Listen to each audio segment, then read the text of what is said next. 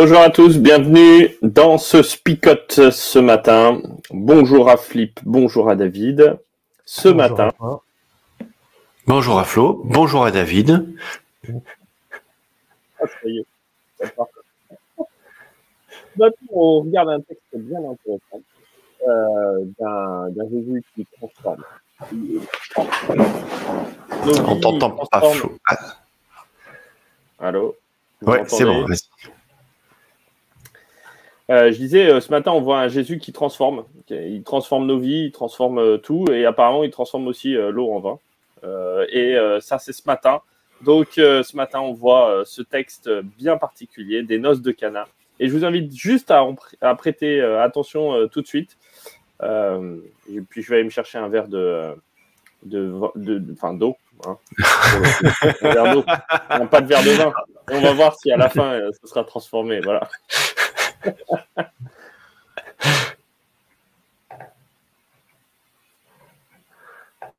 Le troisième jour, il y a un mariage dans le village de Cana, en Galilée. La mère de Jésus est là. On a aussi invité Jésus et ses disciples au mariage. À un moment, il n'y a plus de vin. Alors la mère de Jésus lui dit, Les gens n'ont plus de vin. Jésus lui répond, Mère, qu'est-ce que tu me veux? Ce n'est pas encore le moment pour moi. La mère de Jésus dit au serviteur, Faites tout ce qu'il vous dira. Il y a là six grands récipients de pierre. Les Juifs se servent de l'eau qu'ils contiennent pour se rendre purs selon leur coutume. Dans chaque récipient, on peut mettre une centaine de litres. Jésus dit au serviteur, Remplissez ces récipients avec de l'eau. Les serviteurs les remplissent jusqu'au bord. Jésus leur dit, Maintenant prenez de cette eau et apportez-la au responsable du repas. Les serviteurs lui emportent. Le responsable du repas goûte l'eau, qui est devenue du vin. Il ne sait pas où on a pris ce vin, mais les serviteurs qui ont pris de l'eau dans les récipients le savent. Alors le responsable du repas appelle le marié et il lui dit Tout le monde sert d'abord le bon vin, et quand les invités ont beaucoup bu, on sert du vin moins bon. Mais toi, tu as gardé le bon vin jusqu'à maintenant. C'est le premier signe étonnant que Jésus fait. Cela se passe à Cana, en Galilée. Jésus montre ainsi sa gloire, et ses disciples croient en lui. Ensuite, il va à Capernaum avec sa mère, ses frères et ses disciples. Ils y restent seulement quelques jours. Voilà. Alors, euh, ce texte-là euh, nous interroge euh, sous bien des aspects en tant qu'adventiste, hein, bien entendu, sur cette transformation. Mais au-delà de ça, bah, je voudrais peut-être juste commencer avec, euh, avec cette première intervention entre Jésus et sa mère, quand même. Euh, c'est quand même, euh, ça interroge quand même cette, cette histoire-là. On a l'impression qu'il l'envoie sur les roses, en lui disant qu'est-ce que tu me veux, ou dans d'autres versions, c'est qu'avons-nous de commun? C'est quand même étonnant de, de, voir ça. Je ne sais pas si ça vous étonne ou pas. Les, Moi, dans ma version, c'est Mère, est-ce que c'est à toi de me dire ce que je dois faire? Carrément. de quoi tu te mêles? Ouais, ouais, c'est ça, exactement. Bah, ouais, c'est. Non, ça vous étonne pas, ça? Je vous ai amené sur une mauvaise piste, ok. En fait, euh, non, enfin, moi, je, remarque deux choses. Hein. Premièrement, c'est que euh, c'est intéressant qu'on nous parle de Cana qui est le, village d'origine de Nathanaël. Donc déjà, on nous fait un lien entre le chapitre précédent et celui-ci avec euh, Nathanaël comme figure un peu emblématique.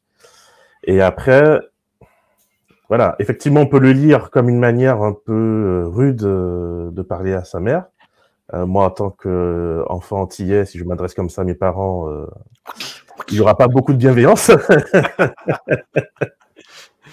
Et de l'autre côté, dans le dans l'évangile de Jean, il y a ce jeu un peu de, l'heure est venue euh, et l'heure n'est pas venue. Donc, euh, lorsque Jésus dira plus tard l'heure est venue, il parlera de sa mort.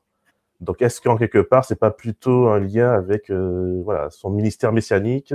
Il n'est pas encore prêt à l'annoncer, donc on est dans l'histoire de Cana, dans un contexte assez encore intimiste, discret.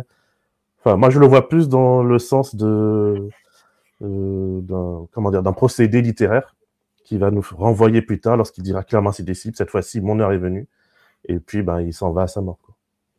Bon, je te rassure, hein, moi je suis pas antillais, mais je pense que ça se passerait pas très bien non plus. Euh. Donc euh, c'est pas propre. Après, c'est quand même un grand garçon, le Jésus, là, à ce moment-là. Il, a quand même 30 ans, aux environs de 30 ans, d'accord. concrètement, je me dis, tiens, la formulation aussi de la maman. Alors, moi, je m'imagine bien, je me fais bien une image de, Marie en mode euh, maman méditerranéenne, quoi, qui, euh, la patronne, euh, celle qui a élevé Jésus, en tout cas une partie de sa vie seule, puisque on sait que Joseph, le papa, a, disparu. On ne sait pas quand, mais en tout cas, il a disparu. Donc, à un moment donné, je m'imagine une femme de caractère, quand même, la Marie. C'est pas, c'est pas l'icône, Marie toute douce, mais quelqu'un qui a dû quand même assumer dès la naissance un contexte un peu compliqué et qui, alors c'est intéressant parce que elle lui dit rien en fait. Elle va voir Jésus et elle lui dit euh, Est-ce que tu peux pas faire quelque chose quoi? Et euh, elle lui dit pas change l'eau en vin, elle lui dit pas euh, tiens fais, fais, un miracle ou non Est-ce que tu peux pas faire quelque chose toi? Mmh. Donc voilà, la porte est ouverte quand même. Mmh. Il n'y a même pas de question, hein, c'est juste, il manque du vin, quoi. c'est une affirmation. je suis d'accord avec la remarque de David. On a l'impression que alors je sais pas, c'est vrai que dans la littérature de l'époque, il y en a qui ont voulu absolument donner à Jésus, euh, voilà, des, des, des, un ministère qui aurait commencé bien avant avec des dons. Euh, euh on a des, on a des évangiles un peu bizarres où Jésus, lorsqu'il est petit, il, crée des personnages avec de l'argile, il leur insuffle euh, son souffle et puis les personnages se mettent à être animés. Enfin bon, on a des trucs un peu bizarres que l'Église n'a pas fait le choix de retenir. Euh, mais effectivement, moi, ce texte, à chaque fois que je le lis, je me dis, mais alors oui, on t'a dit qu'il serait le Messie, mais moi, à l'époque, tu associais déjà forcément qu'il soit un Messie avec le fait que euh, puisse faire des miracles ou qu'il puisse faire des, choses extraordinaires. Sachant que qu'il va au temple, on nous dit précisément que Marie retenait tout cela dans son cœur lorsque Jésus euh, se met à parler, bah, en tant qu'enseignant, en tant qu'être exceptionnel peut-être, mais de là faire un miracle, je sais pas. Oui, et puis il y a, y a, miracle et miracle. Là, tu dis, le premier miracle de Jésus, c'est un peu. Et euh, c'est un peu magie, quoi. Enfin, vous voyez ce que je veux dire? C'est pas, pas au sens sorcellerie, mais c'est. Tu dis, euh, bon, il y a peut-être plus important à faire avec tes super pouvoirs, quoi. Donc, euh, Ouais, bon, après, ça a du sens aussi hein, qu'il fasse ça. Hein. J'ai envie de dire, il y a euh, ça, on pourrait y revenir dessus. Mais pour, les, pour, les, puristes, euh, faire du vin, pas forcément. Hein. Mais non, mais c'est pas pour ça. C'est simplement que là, il est en train de parler de sa mort. Hein. Euh, l'heure n'est pas encore venue. Et qu'en même temps, il dit, même si l'heure n'est pas venue, je donne le vin, qui est quand même un symbole qu'on va reprendre un, tout petit peu après. Hein, euh, avec le pain, euh, mais qui est quand même un symbole hein, assez important. Donc euh, il y a aussi ce symbole qui est de dire je, donne, je donne vraiment pour, pour tout un chacun et je donne en abondance et je donne du bon vin. Donc c'est pas juste du vin, c'est pas de la piquette que je, que je donne à tout le monde. Bon, parce que bon, bah, il n'y a, rien d'autre et donc on va prendre ça, mais c'est aussi du bon vin. Mm. Mais moi, je voudrais juste revenir sur, sur une chose quand même qui me tient à cœur, et euh, pourquoi je relevais tout ça? C'est que de toute façon, hein, tous les parents, hein, euh, comme le disait Gérard, euh, se mêlent à un moment donné ou à un autre des affaires des enfants, hein, peu importe l'âge. vous le savez, vous le savez de toute façon. et puis, deuxième chose, c'est que tous les parents, à un moment donné ou à un autre, espèrent que leur enfant soit le Messie. Quoi, Donc voilà, j'ai envie de dire que c'est déjà, c'est déjà, c'est déjà super intéressant parce que ça, ça dit toute une implication euh, et une, euh, un regard que pose Marie sur son enfant, sur son fils, euh, qui est emprunt aussi de, bah, elle, elle y croit quoi. Hein, elle y On croit déjà. C'est à, l'époque, hein, ce que tu dis. Tous les parents à l'époque oui, croyaient que... leurs enfants étaient le Messie, parce que tes parents, ils n'ont jamais cru que tu pouvais être le Messie. Mais non, jamais, jamais. en tout cas, on espère. Bienveillance. Mais oui, mais oui. Non, mais vous qui, vous qui êtes parents ou qui allez le devenir, vous le savez très bien. C'est que vous avez toujours, on a toujours l'impression que notre fils ou notre fille est toujours euh, le meilleur ou en tout cas qui va réussir. Euh, une réalité. Il est le plus beau, il est le plus merveilleux. Ah, exactement. Bah, il regarde ce matin, c'est ça, euh, bah, un autre détail moi, que je relève dans ce texte, c'est. Euh, alors, tu l'as évoqué rapidement, David, en disant voilà, on est dans la ville de Nathanaël. Euh, les choses s'enchaînent quand même très très vite entre le moment où il a formé son équipe de disciples. Euh, on est deux jours après. Mm. Euh, donc les choses ont, même pas démarré. Bah, Jésus, il se tape la, enfin, il se tape l'incruste. Il est invité, mais du coup, ses disciples sont aussi invités. Alors eux, ils sortent de nulle part. Deux jours après, tac, ils arrivent à un mariage. Alors on sait que les mariages méditerranéens sont très ouverts, ça dure plusieurs jours, voire des fois plusieurs semaines. Mais là, tu dis, tiens, ça y est, il a formé sa team et c'est parti. Donc, moi, je me dis aussi, euh, la... pour défendre un peu Marie, elle attendait depuis longtemps euh, qu'il se mette en route. Et tout d'un coup, il se pointe au mariage avec ses copains, avec sa bande de copains. Il dit bah, ça y est, il est prêt. Donc, il euh, faut que ça démarre maintenant. Donc, moi, je trouve un peu logique quelque part qu'elle lui dise bah, est-ce que tu peux pas faire quelque chose? Parce que bah, ça y est, tu commences ton ministère, on est d'accord. quoi. Mmh. Et la manière dont Jésus l'envoie, comme tu dis, sur les, dans les roses, dans les cordes, je sais pas comment. Euh, sur les roses ou dans les cordes Ouais, c'est ça. Je, je me rappelle plus. dans les roses et sur les cordes. Non, ça marche pas. Euh, moi, je vois, je vois quand même un Jésus qui. Euh, allez, je, vais le voir comme ça. Peut-être que c'est, c'est, faux, hein, mais un Jésus qui veut peut-être protéger sa maman aussi. Qui, c'est mon ministère. toi, tu dois rester un peu en retrait. Parce que si tu commences à t'impliquer, tu vas en prendre dans la tête autant que mes disciples vont en prendre dans la tête. Et euh, voilà, moi je l'imagine comme ça aussi, dans le sens de. Euh, alors, c'est pas en mode. Euh, c'est pas à toi de te mêler de mes affaires, mais c'est maman, s'il te plaît, ne gère pas ça. Voilà. Mmh. Donc, euh, je me dis plutôt une maman, enfin, un fils aussi bienveillant avec sa maman, qui, qui essaie de lui dire faut que tu fasses un pas en recul. Merci pour tout ce que tu m'as apporté, mais là, il faut que tu me laisses gérer maintenant. Mm. Ouais, moi, je, enfin, là, je suis à fond avec toi parce que nous, on y entend presque une, ironie euh, dans, ce, dans ce, cette parole-là, ou un, sarcasme, en disant Bon, écoute, euh, ça va, euh, c'est bon. moi, j'y vois surtout un Jésus qui dit, qui cloisonne et qui dit aussi à sa mère Attention, ça, c'est ce que tu disais, c'est-à-dire que euh, c'est de repenser le lien qu'ils ont, elle et lui, et de dire maintenant, il faut aussi qu'on coupe le cordon ombilical tous les deux euh, pour dire, ben, c'est bon, euh, moi, je vais devoir faire mon, mon histoire, mon ministère, ma mission. et là-dedans, ben, c'est, il faut que je réinterroge ce que tu m'as transmis, tout l'héritage que tu m'as donné. et puis en même temps, ben voilà, il va falloir que je fasse avec mais aussi que je prenne de la distance vis-à-vis de toi. Et euh, mm. je trouve ça super intéressant parce que ça, ça dit cette séparation-là que euh, on a tous à un moment donné ou à un autre besoin de vivre, pas que avec nos mères, hein, nous qui sommes fils, mais aussi avec nos pères euh, à un moment donné ou à un autre. Mm, mm, je suis pleinement d'accord avec cette vision. Hein. je dirais même pour le résumer un peu en avant-garde avant de la parole choc, l'homme ah, son père. Attends, mais c'est maintenant, maintenant le résumé, c'est maintenant. Attends, bouge pas. On met Attends, bouge pas.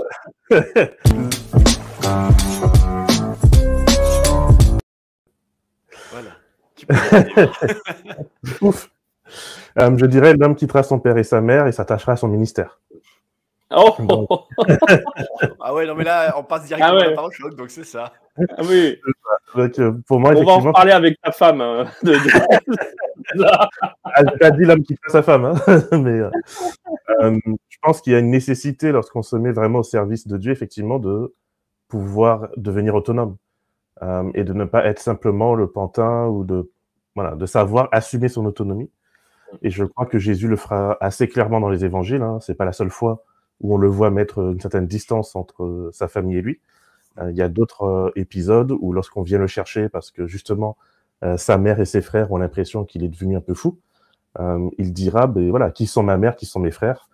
Euh, donc Jésus, à plusieurs reprises dans son ministère, saura quand même affirmer son autonomie dans ce qu'il fait. La, remarque de Yannick, je prends particulièrement la deuxième partie, voilà, cette parole de Jésus qui pourrait être laisse-moi faire, laisse-moi porter seul ce poids. et c'est vrai que Jésus l'évoque aussi hein, quand il parle de sa croix. Chacun doit se charger de sa croix et là il est en train de prendre sa croix petit à petit qui est ce ministère, en effet, qui va être engageant, qui va être difficile, avec des joies aussi, mais avec une peine monumentale qui, qui sera là aussi. Oui, et puis euh, la, projection de la mère sur le fils, euh, qui est euh, une volonté de faire d'une certaine manière, Jésus, il sait que sa mission, elle ne sera pas à la manière de sa mère, parce que sa mère, elle ne va pas lui l'encourager à aller se mettre sur une croix. Quoi, hein. Donc, il y a aussi tout ça qui, est obligé de c'est ça dont je parlais comme héritage, c'est-à-dire toute une projection des proches qui disent ben ça, ce serait le meilleur quand même pour toi. Oui, mais Jésus, lui, il a une mission qui est le meilleur pour les autres, et, à, ce moment-là, il a besoin en fait de, couper euh, avec cette, euh, cette vision et ses envies peut-être, ses peurs aussi d'une mère etc. Donc, je trouve c'est super intéressant de dire, euh, voilà, à ce moment-là, il y a aussi une séparation et à un moment donné où on, doit aller au-delà de tout ça. Mais on n'a pas parlé hein, de, de l'eau changée en vin. Euh, on peut en parler rapidement quand même, tu vois, comme ça, la vite Même un peu plus. Non plus, euh, hein? Même un peu plus. ouais. moi, je suis assez impressionné de voir comment Jean, déjà, il a constitué son évangile. il va donner sept signes euh, parce que c'est avant tout ça, c'est pas juste des miracles euh, pour faire cool. Euh, Jésus savait faire des, des, des, tours de magie. ce sont vraiment des signes qui sont censés pointer vers quelque chose. Et donc, Jean va nous proposer sept de ces signes. On commence avec l'eau changée en vin, avec dans le judaïsme le vin qui coule en abondance est un signe de prospérité pour Israël. Et donc, en quelque part, Jésus se présente comme celui qui euh, permet à Israël de retrouver une sorte euh, d'identité, d'objectif et de valeur, puisqu'on peut se dire qu'à leur époque, on est tombé dans une forme de marasme où finalement euh, on n'arrive plus à rêver, on n'arrive plus à se projeter parce que on a eu beau faire, on reste sous domination, etc. Et moi, j'y vois une forme d'interpellation de, de, Jésus en disant, ben voilà, je vous donne un nouveau départ, je relance la machine, et du coup, je suis celui qui vient euh, ressourcer Israël en changeant justement son eau en vin. Et donc aujourd'hui, ma foi aussi, euh, ça peut être un peu pareil. Euh, une fois que le, il s'établit en tant que Messie, bah, le prochain signe, c'est quoi? C'est qu'il va euh, guérir le fils d'un officier romain. Donc là, on pourrait se dire déjà, bah, attends, Messie d'Israël censé délivrer le peuple, et il fait du bien à, à l'oppresseur. et puis bon, il y a d'autres signes qui viennent, et on finit avec la résurrection de Lazare, qui annonce son pouvoir sur la mort. Euh, donc voilà, donc je trouve que rien que dans les sept signes qui sont proposés par euh, Jean au début de son évangile, il y a un vrai message théologique qui est intéressant. Ah carrément. Et puis là, euh, il y a cette abondance hein, comme et cette transformation. il y a quand même une nécessité de redire que Jésus est, et permet ces transformations. Ça va être un petit peu un fil rouge. Hein transformation de euh, l'eau en vin, mais euh, comme tu le disais tout à l'heure, de la mort en vie. Euh, et, c'est le dernier signe avec, avec Lazare. mais il y a aussi dans ce, dans ce signe, ce premier signe, l'idée d'une vie qui est donnée en abondance pour tout un chacun. et ça, c'est génial. Ce sera repris dans la scène avec l'image du vin. Euh, mais elle est là, elle est pleinement là, d'un signe qui dit ben moi je vais me donner, je vais me donner et je vais me donner pour tout le monde et euh, ce sera la vie pour tout, pour pour tous ceux qui veulent bien l'accepter. Euh, et ça c'est quand même super important. Flo, tu disais, tu disais au début, c'est un texte qu'on aime bien particulièrement en tant qu'adventiste. Est-ce qu'on peut quand même dire que l'histoire de savoir si le vin est alcoolisé ou pas n'a aucune importance dans ce texte? Un peu quand même. Ah ouais? bah, c'est de l'alcool. Enfin, il faut. Bah, non, mais ce que je veux dire, c'est que ça n'a aucune importance. Enfin, la question ne se pose pas. Le, but du jeu n'est pas, n'est pas la question de. C'est la symbolique du vin, de cette abondance, de, euh, symbolique du sang, symbolique de tout ça. Mais la question de alcool ou pas alcool euh, n'est pas un débat ici. Ça serait euh, tirer le texte un peu par les cheveux. Oui, mais justement, le reconnaître, pour moi, c'est faire preuve d'honnêteté intellectuelle avec le texte, et c'est refuser de glisser petit à petit vers les dérives qui ont touché les autres dominations qui sont plus âgées que nous, euh, des nominations qui sont plus âgées que nous, dans le sens de vouloir arranger le texte selon nos doctrines et nos croyances. Voilà, alors c'est en réaction, enfin c'est pas en réaction ce que je dis, mais le commentaire de Jean Renaud est arrivé en même temps c'est voilà qu'on se comprenne bien qu'en fait le texte là, euh, ça ne veut pas dire qu'on est pour euh, la consommation d'alcool et on est d'accord avec toi, euh, Jean Renaud, sur le fait que la vie n'est pas dans l'alcool, mais en l'occurrence là, la question n'est pas n'est pas sur ce texte-là et c'est pas sur ce texte-là qu'on peut se baser pour parler de ces questions-là. Mmh.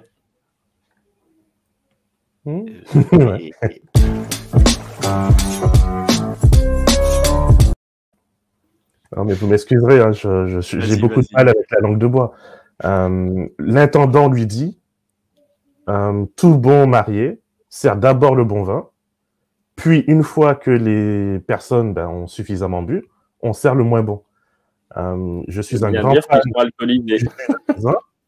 dans ma jeunesse, j'ai pu en boire des fois même trop. Je n'ai jamais été en situation euh, de ne plus ressentir le goût du jus à moins que, enfin voilà, je veux dire, euh, j'ai jamais bu une goutte d'alcool dans ma vie, mais ça m'empêche pas de reconnaître ici que euh, le texte nous présente clairement une situation d'un mariage où le jus était fermenté. Oui, oui, non, mais c'est pas ça le ça. Je pense qu'on est ok sur se dire que ce texte, objectivement, euh, voilà, c'est un vin fermenté, mais la question n'est pas de savoir, de défendre est-ce qu'on peut boire ou pas de l'alcool à par rapport à ce texte-là. C'est non, bien sûr. Simplement ça. Euh, concrètement, moi je trouve très intéressant ce qu'on a développé parce que souvent on se fige sur euh, la question du miracle ou de l'alcool et je trouve très intéressant ce qu'on a développé dans les relations familiales, euh, dans cette relation aussi particulièrement, alors ici, mère-fils, fils-mère, de, de, ministère aussi. si on est dans l'application, enfin puisqu'on est dans l'application un peu de tout ça, tout à l'heure David, tu as évoqué ce moment où on doit couper les ponts aussi. Alors c'est évoqué particulièrement au moment du mariage, euh, voilà, de se dire qu'on forme une nouvelle famille maintenant et qu'on prend des distances, sans jamais réellement prendre des distances non plus, mmh. euh, et de se dire euh, bah, de comment on entretient ces relations familialement et qu'est-ce qui est nécessaire de prendre comme distance et qu'est-ce qui est nécessaire de garder comme, comme lien mmh. aussi. Je trouve que c'est des questions extrêmement complexes parce que en fait, bah, nos familles sont toutes différentes déjà. On a tous des mères différentes, des pères différents, des contextes familiaux différents, euh, des cultures différentes. Et je pense que c'est pas forcément euh, évident de le gérer. Et Jésus le gère d'une certaine manière ici, avec une mère, euh, comme je disais, un peu peut-être méditerranéenne, qui peut être un peu très présente, la maman un peu insistante. C'est pour ça que j'aime pas trop l'image de couper les ponts. justement, pour moi, devenir autonome, c'est savoir établir des ponts et des bons ponts. Euh, L'idée, c'est qu'auparavant, je n'ai pas besoin de pont parce que justement, je ne fais plus qu'un. Je suis dans la cellule familiale et finalement, ben, euh, ben, comme on est dans le même endroit, donc euh, on n'a pas besoin de pont.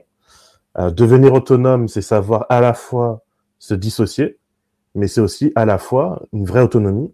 C'est pas le fait d'être dans le sens de je suis libre, autonome, indépendant et puis je fais ce que je veux.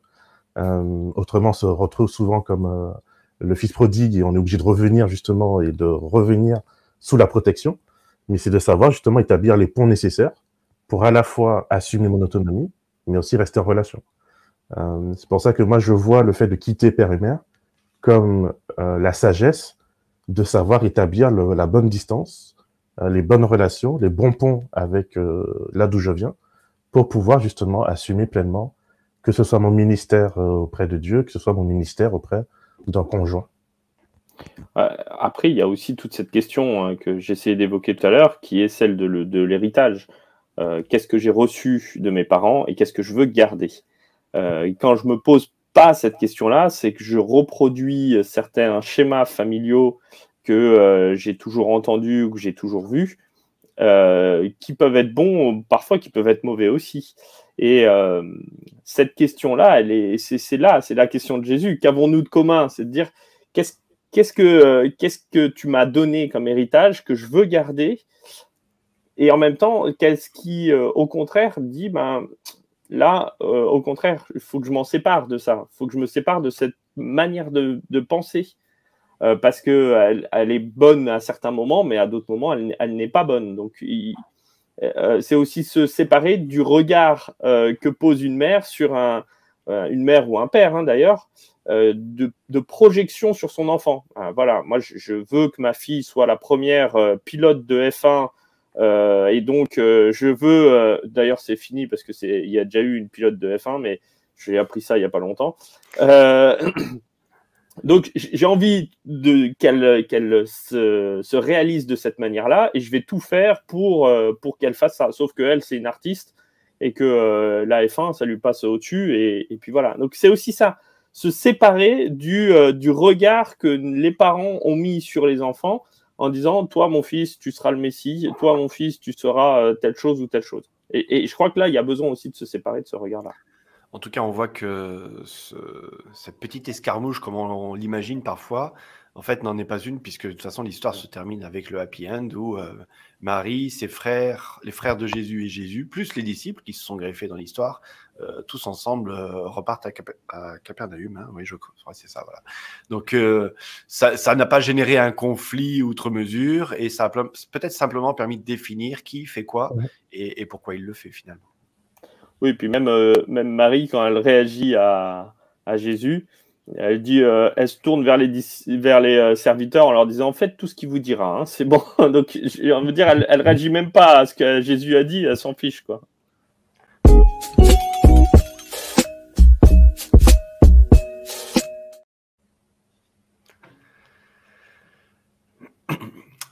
Ok, ben c'est la parole choc, les amis. Et eh ouais, là...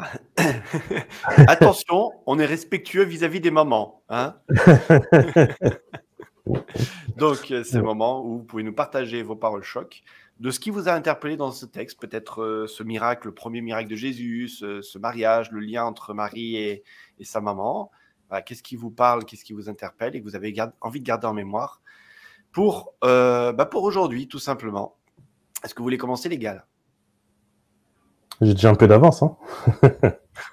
Il faut la répéter parce que. ah ouais, alors répète-nous s'il te plaît. Hein. L'homme quittera son père et sa mère pour s'attacher à son ministère. Euh... euh ouais, alors là, je, je, sais même pas. Euh...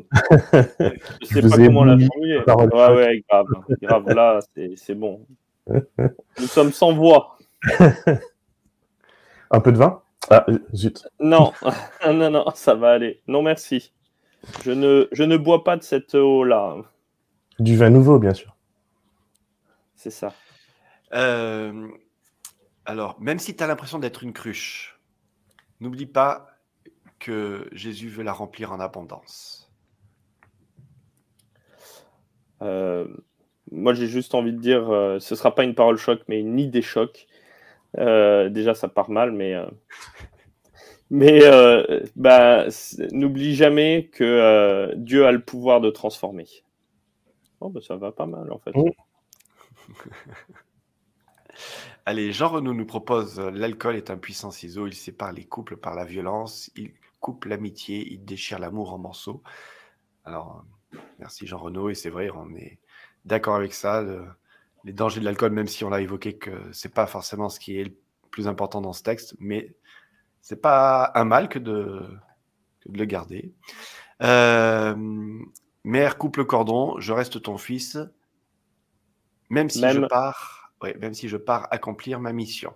Nous propose Rina. Roland nous propose laissez-vous transformer dans l'abondance et la joie du Christ. Ouais, je pense que la, la notion de de se laisser transformer est, un beau mot-clé, en tout cas, de, ce passage-là. David, simple, efficace, nous propose Aimons nos mamans. Voilà. Nos papas aussi, hein, quand même, c'est important. Hein. Les pauvres. Euh, alors, je ne sais pas si Gérard, c'est une parole choc. Ça a été payant de m'écouter. Marie, alors suivez le Christ. Alors, je, ouais. Je suis pas sûr de comprendre. Moi, je le comprends comme étant ça a été payant d'écouter Marie, donc suivons le Christ. Ah, d'accord. Ça marche. Bon, merci Gérard. En plus, tu me fais travailler cérébralement là pour euh, là. Ok, sur ces belles paroles, je vous propose qu'on puisse prier. Notre Dieu, notre Père, merci de nous rappeler que tu es le Dieu des miracles. Tu es le Dieu de la transformation, celui, Seigneur, qui, euh, lorsque nous arrivons à bout de souffle, lorsque, Seigneur, euh, nous n'avons euh, plus les moyens d'avancer, plus d'espoir, tu es celui, Seigneur, dont la simple présence apporte l'espoir, celui, Seigneur, qui peut transformer notre eau en vin, transformer nos doutes en confiance, transformer, Seigneur, nos fatigues en force, transformer nos incapacités en capacités. Tu es celui qui peut nous pointer la bonne direction, nous aider à trouver la bonne voie et de te suivre, Seigneur, avec fidélité et avec loyauté. Merci d'être euh, ce Dieu proche, ce Dieu, Seigneur, euh, qui se préoccupe même de notre bien-être, même de nos fêtes. Merci en tout cas d'être sensible à nos situations et c'est avec espérance que je veux croire qu'aujourd'hui encore, euh, nous pouvons nous tourner vers toi lorsque nous sommes en difficulté. Et Seigneur, tu seras encore là, on pourra encore te trouver pour pouvoir euh, nous accompagner. Merci pour tout cela, nous te prions en nom Jésus-Christ. Amen.